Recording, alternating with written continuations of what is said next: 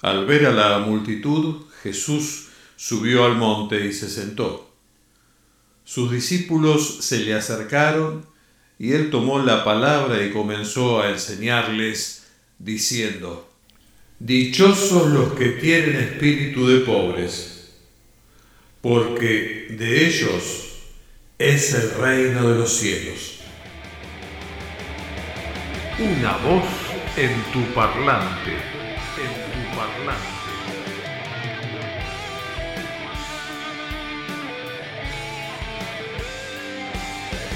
Una voz en tu parlante, en tu parlante. Una experiencia radial, una mirada a la vida. Hola, ¿qué tal? ¿Cómo estás? Te doy la bienvenida a una nueva emisión de esto que se llama Una voz en tu parlante, una experiencia radial, pero por sobre todas las cosas, una mirada a la vida. Y en esta mirada a la vida, en el día de hoy, te quiero dar algunas reflexiones sobre un pasaje en particular del Nuevo Testamento. En este caso se trata, tal cual habrás advertido si alguna vez leíste los Evangelios o el Nuevo Testamento, se trata del pasaje de lo que se conoce como las bienaventuranzas o también como el Sermón del Monte. Esto corresponde, la lectura de lo que hice, a lo que se inicia en el capítulo 5 del libro, eh, del Evangelio en realidad, de Mateo. ¿sí? Lo que leí está en Mateo capítulo 5 versículos 1 al 3 inclusive. Se trata de que, bueno, Jesús este, mm, ya este, se encontraba curando gente, este, sanando enfermos y todo eso, que lo seguían, dando algunas enseñanzas, según dice el capítulo 4, en sinagoga, por distintos poblados por los que pasaba, y termina llegando a un monte al que sube, allí se sienta, desde ahí ve a la multitud también, me imagino, ¿no? El cuadro. Los discípulos se le acercan y entonces dice aquí que él toma la palabra y empezó a enseñarles diciendo bla, bla, bla, bla, bla, varias cosas, entre ellas la que leí. Y bueno, eh, lo primero que quiero señalarte es, y aún antes que eso, eh, recordarte que lo que voy a exponer es una reflexión, pero no una reflexión religiosa, es una reflexión no religiosa. Yo no parto de, la perspectiva de que Jesús es el Hijo de Dios, ni que es el Mesías, nada, nada parecido. Sencillamente hago una, un análisis, una reflexión, una meditación sobre en particular este pasaje del Evangelio, como en el futuro vendrán, si Dios quiere, otras este, reflexiones sobre otros pasajes de este mismo Evangelio u otros Evangelios, o de los Hechos de los Apóstoles, o de alguna carta de alguno de los apóstoles. Eh, te digo que eso es lo que yo voy a hacer, simplemente una mirada eh, totalmente seglar y totalmente desprovista de lo que pudiera ser la fe o mejor aún un dogma. Como te advertí en la introducción anterior a este capítulo en particular, em, yo no soy cristiano desde un punto de vista religioso, sí lo soy desde un punto de vista ideológico, por eso es hacia ese lugar hacia el que apunto. A mostrarte cosas hermosas o buenas o prácticas o convenientes de llevar a, la ejecución que encontré a través de los evangelios y que me parece que son dignas de señalar. De eso solamente se trata. Y bueno, y lo otro que te quiero señalar en función de este texto es que eh, por todo el entorno parecería ser, quizá me equivoque, que en realidad este pasaje se, en el que uno se imagina a la multitud escuchando a Jesús y demás, eh, en realidad para mí no es así. Para mí se trata, y eso lo desprendo de lo que dice este versículo 1, de que Jesús al ver a la multitud, sube al monte, lo que quiere decir que se aleja de alguna manera en perspectiva de esa multitud, se sienta, sus discípulos se acercan y él comienza a enseñarles. ¿A quiénes? A los discípulos. Esto que a veces en algunas películas se ve como que Jesús le habla a las multitudes, este, diciéndoles todo lo que dicen las bienaventuranzas, este, en realidad para mí es simplemente, y no tan simplemente porque hay cosas muy, muy importantes como esta misma, que mm, son mensajes en realidad dirigidos exclusivamente a los discípulos, y aunque use yo la palabra exclusivamente, eh, esto implica que son elementos para ser retransmitidos a todas aquellas personas a quienes los discípulos, esos de ese momento y los futuros que surgieren, seguidores, este, van a retransmitir a, todo el mundo, ¿sí? a toda la gente que le interese. Esa es una de las cosas. Y lo otro, lo más importante, es el tema de lo que dice que es quizá la primer enseñanza puntual. Dichosos los que tienen espíritu de pobres, porque de ellos es el reino de los cielos. De ellos es el reino de los cielos. ¿De quiénes? De los que tienen espíritu de pobres. Acá me parece fundamental recordar y como tuve acceso a varias versiones de la, de la Biblia y varias versiones del Nuevo Testamento en particular, te comento que en el pasado este pasaje no se traducía como está aquí. Aquí dice dichosos los que tienen espíritu de pobres. Y en realidad este pasaje se lo conoce como las bienaventuranzas porque en su momento siempre se usó esa palabra, bienaventuranzas, en lugar de dichosos. Decía el texto original, no el original, la traducción más antigua, decía bienaventurados tal cosa, después bienaventurados tal otra. Por eso de ahí que se, se, las, se conoció estos pasajes como las bienaventuranzas pero bueno, después se lo tradujo como este, dichosos, felices, etc. La otra cuestión es que dice espíritu de pobres. Y en las versiones más antiguas, en las traducciones más antiguas no dice espíritu de pobres, sino pobres, sencillamente. De ahí que si vos agarrás un evangelio viejo y lees esto, eh, te vas a encontrar, o alguna versión más este, como tipo Reina Valera, por ahí, pero que no esté actualizada, vuelvo a repetir, una Reina Valera del año 60, por decirte, eh, vas a encontrar que ahí dice, en vez de esto que te acabo de leer, dice, bienaventurados los pobres, porque a ellos pertenece el reino de los cielos, o algo similar. Pero va a decir, bienaventurados los pobres. Cuando vos lees eso en esa versión, parecería indicar una división, pobres, ricos.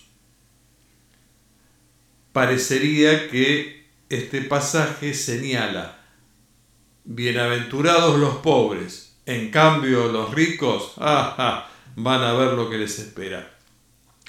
Cuando, en realidad, esta nueva traducción, dichosos los que tienen espíritu de pobres, ya que la palabra bienaventurados, dichosos, felices, no le cambia el matiz, pero el hecho de poner espíritu de pobres y no pobres así a secas, es muy bueno, abre mucho más el panorama.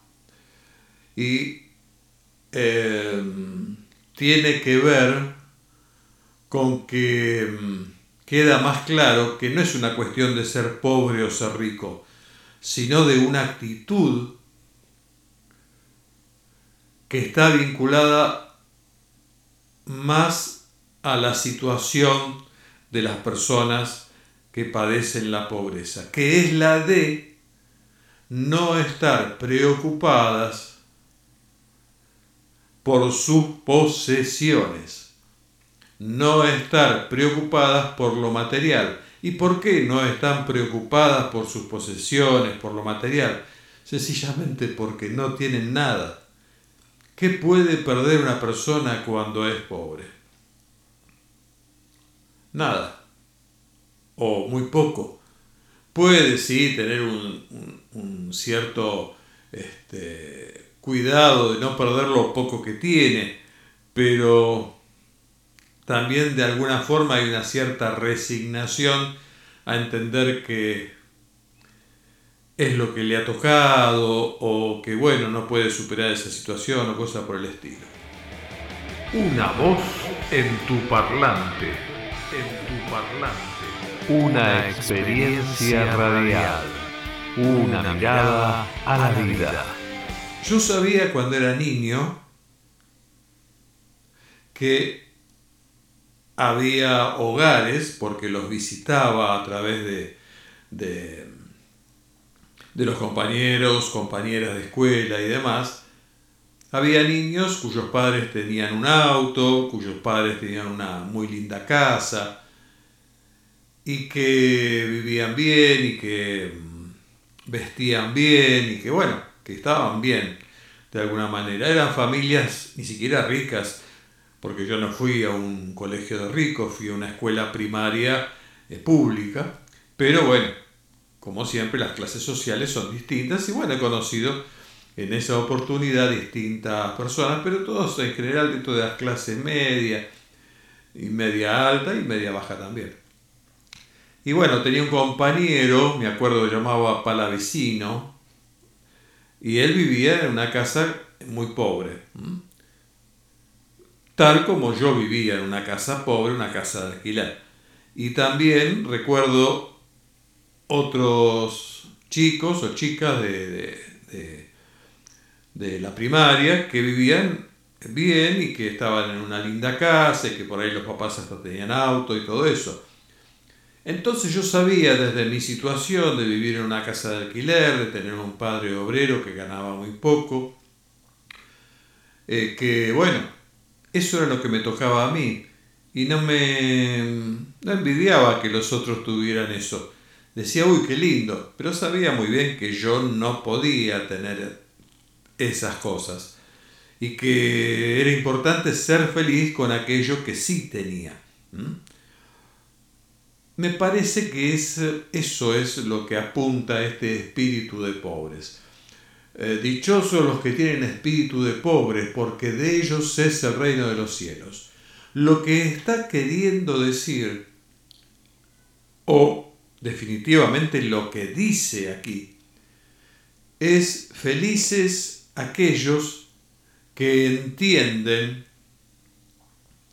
que lo material tiene su importancia relativa, ya que si no tenemos bienes materiales o puntualmente dinero o algún otro, otro elemento canjeable, eh, por supuesto padecemos. ¿eh? Entonces es obvio la necesidad de trabajar o tener una actividad que nos lleve a obtener dinero para sustentarnos. Pero acá dice que no tengamos el espíritu de ricos, digamos, o un espíritu materialista, básicamente.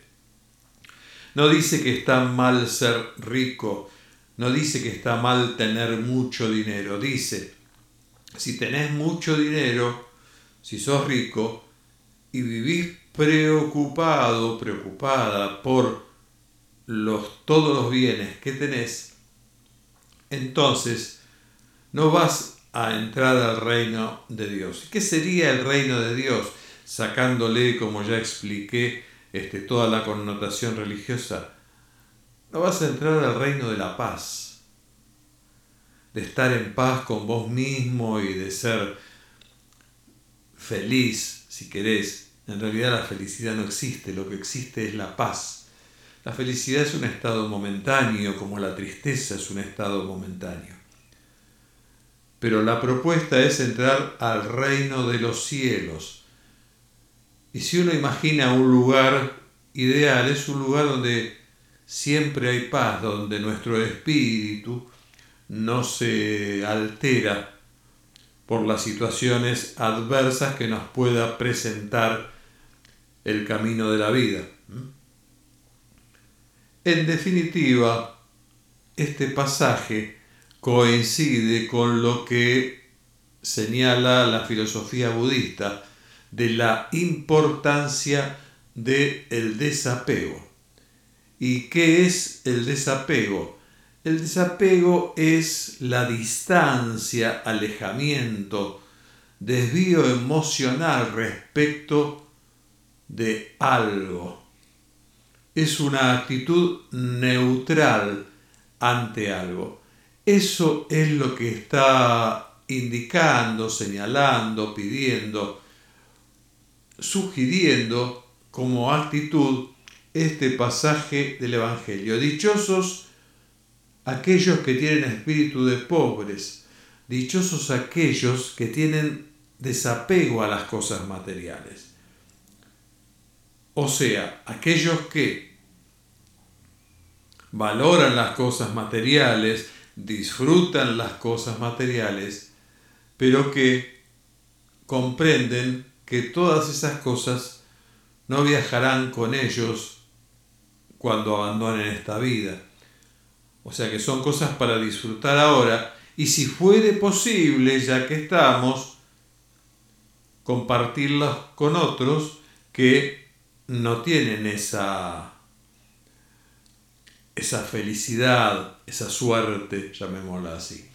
Fíjense que esto es tan así que em, cuando se inicia la comunidad cristiana, vemos en el libro de los Hechos de los Apóstoles que en la comunidad no solo entran personas pobres, no, no, entran personas de todo tipo. Y una de las cuestiones fundamentales, fundamentales, es compartir, que todo sea un bien común.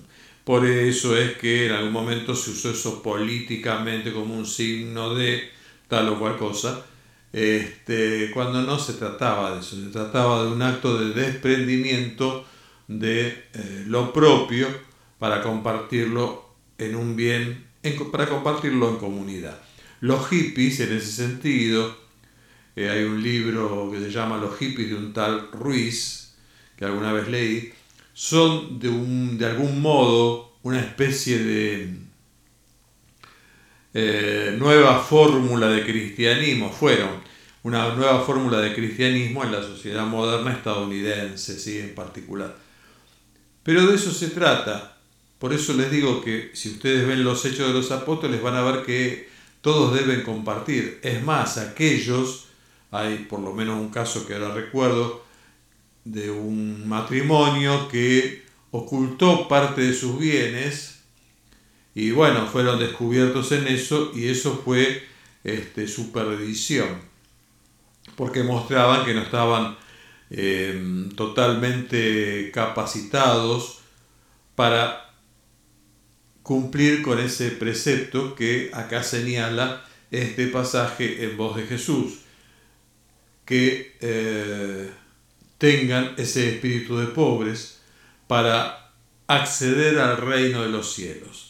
O sea, en la comunidad cristiana, los primeros cristianos, cuando todavía el símbolo de la cruz no existía ni por asomo, eso fue algo muy posterior, por el 300 y algo, en las primeras comunidades lo que se trató de establecer que todo se repartiera y que toda la gente se desprendiera de sus bienes y que, este, bueno, que fueran felices así y hacer una distribución equitativa de lo que se tenía.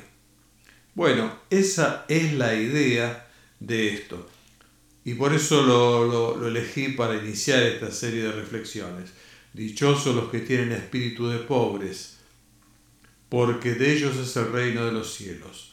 Dicho de otra manera, felices los que valoran más la vida espiritual, la vida sentimental, la vida emocional,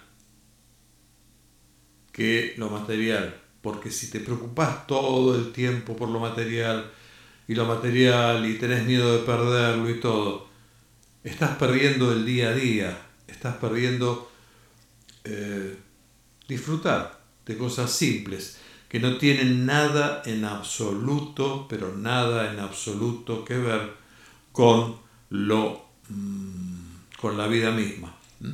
Lo material te lleva a, eh, a vivir trabajando, por ejemplo, a estar todo el tiempo ocupado y, preocupado, que es lo peor, por, algo que, que llene tus días, un nuevo, una nueva posesión, comprar esto, comprar aquello.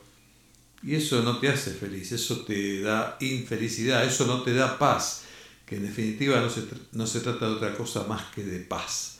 Así que bueno, esta es la reflexión que sobre este pasaje humildemente quería brindarte el día de hoy. Nada más, esto era todo, como siempre te digo, me despido.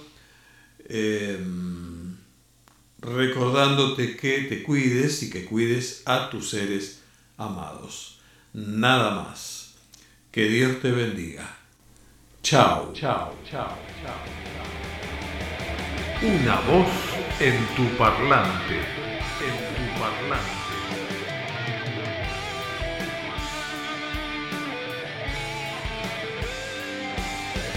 Una voz en tu parlante. En tu parlante. Una experiencia radial. Una mirada a la vida.